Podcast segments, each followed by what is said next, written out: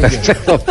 Porque está el dueño del ejemplar en línea, Ricardo, ¿no? Sí, eh, está lagrimeando el dueño del lagrimón. eh, ¿Qué hubo, Fausto? Eh, ¿Apareció o no apareció lagrimón?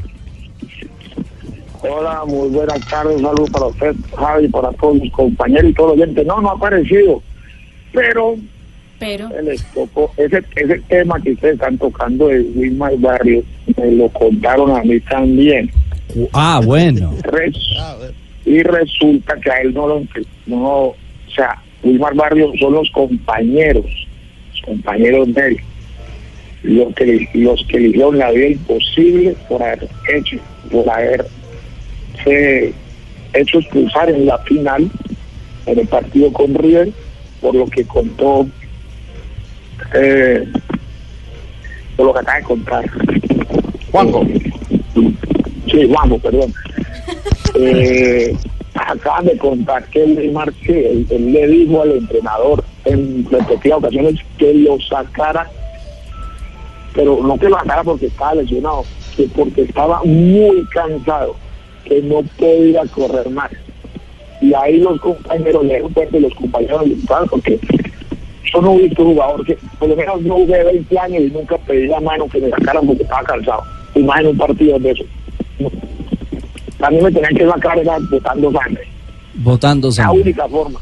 Bueno, mira, ahí Y se... el- y el- entonces, es, de- ahí es donde decir, que esas críticas, eh, Fausto, Fausto, esas críticas al interior del plantel se las ganó el propio Wilmar Barrios por sacar la mano eh, pidiendo el cambio. Sí, se la ganó él solito. Entonces, cuando pasa eso, pero no creo que se haya hecho expulsar por eso, porque la expulsión fue lo más injusta. Hay un jugador que, bueno, el penalti que no le pitan a River, que es un penalti antes del gol de Barrio, un penalazo, y la jugada de Wilmer Barrio porque va y lanza una pelota normal, normal, es una jugada normal de un partido normal, que ni amarilla era, y los cruzaron, y entonces ya en el camerino lo- lo- lo- los compañeros y a Samuel se había hecho expulsar porque estaba cansado, no quería jugar más. Entonces, eso fue lo que me contaron. Lógico que ya después, cuando tenés en contra tus propios compañeros de un equipo como que es muy rara, la- es muy raro que a un futbolista uno tenga los, compañeros todos encima. Y después la hinchada que no le iba a perdonar eso porque el paso de ser uno de los máximos ídolos de Boca a ser criticadísimo. Entonces le tocó tomar la decisión y dijo, yo aquí no me aguanto si quiero jugar al fútbol, me- mejor irme y sacrificar unas cosas y bueno, si sacrificó lo de la plata, pues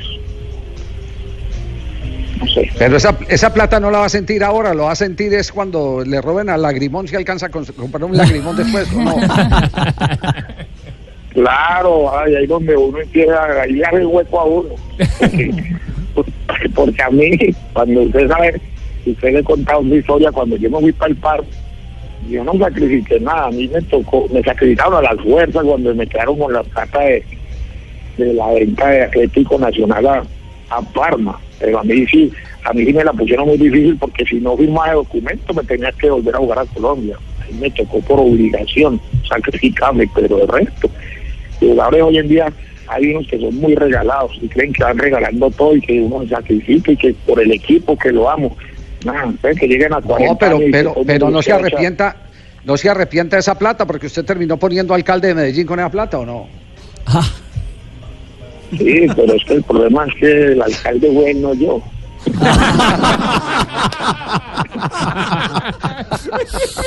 Fausto, oiga, eh, ¿cómo, cómo, cómo fue el tema del lagrimón? ¿Se le metieron a la finca? ¿Cómo, cómo es la vaina? Otra vez a la finca. Lo que pasa es que, bueno, yo, yo tengo unas vaquitas y tenía un toro que, entonces, consentido mío, El un toro consentido. que compré hace cuatro años, era un torito compré, tenía ocho meses cuando lo traje aquí, y aquí en la finca yo jugaba con él, le daba comida en la mano, era lo único que podía, hasta fútbol lo ponía a jugar, estaba la cancha, lo único que podía hacer lo que quisiera. Y, y el toro pues estaba eh, en una lechería que tenemos allí, junto con mi familia, nos lo habíamos llevado para allá, y esta mañana a las 6 de la mañana llamó el mayordomo que se metieron como a las 12 de la noche. Abrieron, se metieron por la finca del vecino, eh, cortaron, mocharon ahí todo lo que es el alambrado y por ahí sacaron los animales, se llevaron cinco vacas y un toro y al frente colocaron, parquearon un camión y lo treparon y, y se lo llevaron, pero se, pues el toro era muy complicado que un camión, parece ser que lo porrearon muy feo, le pegaron porque la señal que dejaron allá donde estaba, porque encontramos el cisco que le echaron al camión, encontramos el toro como, como era tan pesado, más de como 900 kilos, el animal se le tiró una sequía, lo volvieron a cargo, lo amarraron, se ve que dejó ese palo talladísimo, él hizo mucha fuerza para soltarse y al último se le llevaron y me da mucho pesar porque un animalito, que, que uno y que lo tiene sabe el, valor que tiene, los demás ese todo mínimo ya por aquí cerquita lo tuvieron que haber sacrificado para venderlo en una carnicería por, por carne. Mm, pues. Hombre, Fausto, pues ojalá el tema, el tema llegue, por lo menos las investigaciones funcionen y bueno, una, una, una verdadera lástima eh, que vuelve y juega porque ya le, ya le, ya le ha pasado en los últimos meses. El año pasado, antepasado, se le metieron y le robaron las camisetas, ¿no fue? En la finca. Sí, bueno, pero. Sí, sí, no, yo tengo ladrones propios. Abonados. ladrones propios. Sí, Abonados. Los voy a meter la nómina para que vengan en Bogotá le robaron un espejo al Mercedes. Lo dejó por ahí parqueando. Ah, tiene ladrón propio el chino prácticamente. No. ¿A dónde ve que me quedó a mí de anécdota? Un ladrón, un tipo me robó vestido de payaso en el aeropuerto de Medellín. Me sacó la placa del bolsillo. yo me dio bueno, entonces yo, cuando yo llego a Medellín, y yo, ay, la placa por ningún lado, se, me, se, arrimaron varios, pedí un autógrafo y adiós, se me robaron. Y después el tipo me robó dos veces más en, en, en, Manizales, entrando a la plaza de toros de Manizales. Bueno, un día saliendo, otra vez entrando. ¿Y por qué me di cuenta que era él? Porque en el robo, cuando en la última vez no me roba a mí, sino que roba a una amiga que entró conmigo y la boba esa llevaba el bolso abierto. Y se le sacaron, se le sacó el celular, se le sacó el celular, el celular y la billetera. Cuando ya nos sentamos es que ella revisa, menos mal, no sé por qué me dio por quitarle las boletas, yo venga, yo las llevo.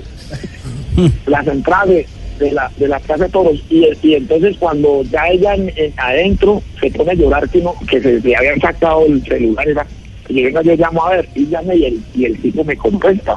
Y yo, ¿qué hubo? Pero buenas, eh, ahí te volví a robar. Y yo, ¿cómo que me a robar? Sí, sí, yo vi que te robé en Medellín y te robé el año pasado a ti también y ahorita te volví a robar. y te vuelvo a robar y después no diga que no te avisamos. Entonces yo le dije, ay, ya le diría a la que me da, tengo tengo ladrón propio, ¿no? una putería, yo nunca me ha pasado. Entonces, le yo le digo al tipo, hey, yo no necesito el celular, el celular lo es menos. Devolverle el carnet de la universidad, ¿verdad? Porque con eso se tiene que llegar a matricular. Devolverle al menos el carnet de la universidad. Decime cuánto querés, que yo traigo el carnet de la universidad.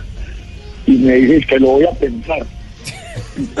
y todavía lo está pensando. bueno, ya te llamo. Y lo llamé a los 10 minutos y que sabes que no llame, no te va a volver nada suerte. Y tú me apagó la todo. Ave María, Fausto. Tengo función a las cinco y media, no puedo contestar. ¡Oh! Soy. No, no, no. No, puede ser. Amiguito, ahí va el chino. Ahí viene Tina Fría, se me arregló el día. Quítale el carnet a la novia, amiguito. Fausto. Oiga, Fausto, ¿cuándo, ¿cuándo va a hacer un programa solo de anécdotas? ¿Ah? Cuando no, me dice, yo estoy disponible ayer. Ah, bueno, porque este sí tiene historia para No, no, no, no, no.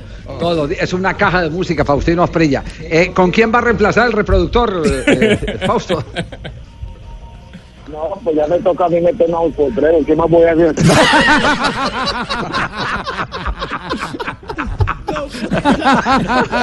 Tocó trabajar. La otra vez me preguntaron porque la otra vez me preguntaron porque yo tenía un caballo que, se cayó, eran 40 saltos al mes y me preguntaron, ¿y usted qué le hace caballo que 40 saltos no sé qué le da? Yo le dije, pues ejemplo, ¿qué más?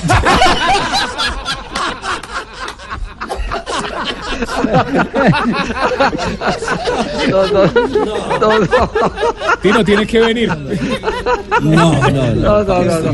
No, genial. Fausto, un abrazo, muchas gracias por, por haber aceptado No, esta invitación. abrazo. No, no, gracias, gracias a todos por estar pendientes y saludos a Juanjo, hombre, que Juanjo como yo a llamar, es un argentino muy tacaño para hacer una llamada. Sí, sí, sí. Acá estoy, acá estoy, Tiro. Seguro, Te, te esperamos para comer un asado por acá, Lo Tiro. tienen secando platos. Sí, yo lo invité del mundial para acá por la finca mía y no sé si que no le dieron permiso o qué, pero no. no. Siempre estoy dispuesto. Vos me decís, vos ponés la fecha y yo voy, Tiro. Invito a la fase 2 ¿Usted se acuerda, se acuerda la cara de, usted se acuerda la cara del doctor Gallego cuando le sacaron a cuenta? Sí, sí, sí, sí, sí, sí. No me, va- no me van a robar si voy para allá, ¿no? El tino se levanta de la mesa y dice, vamos al baño, Juan Pablo. Y se paró y se fue. Pagó solo el jefe. No, no solo la cuenta era muy grande y para lo que me pagó fuera el mundial, no, ahí se me dio a la plata. De quejarse, hombre. No me hagas quedar mal, pues.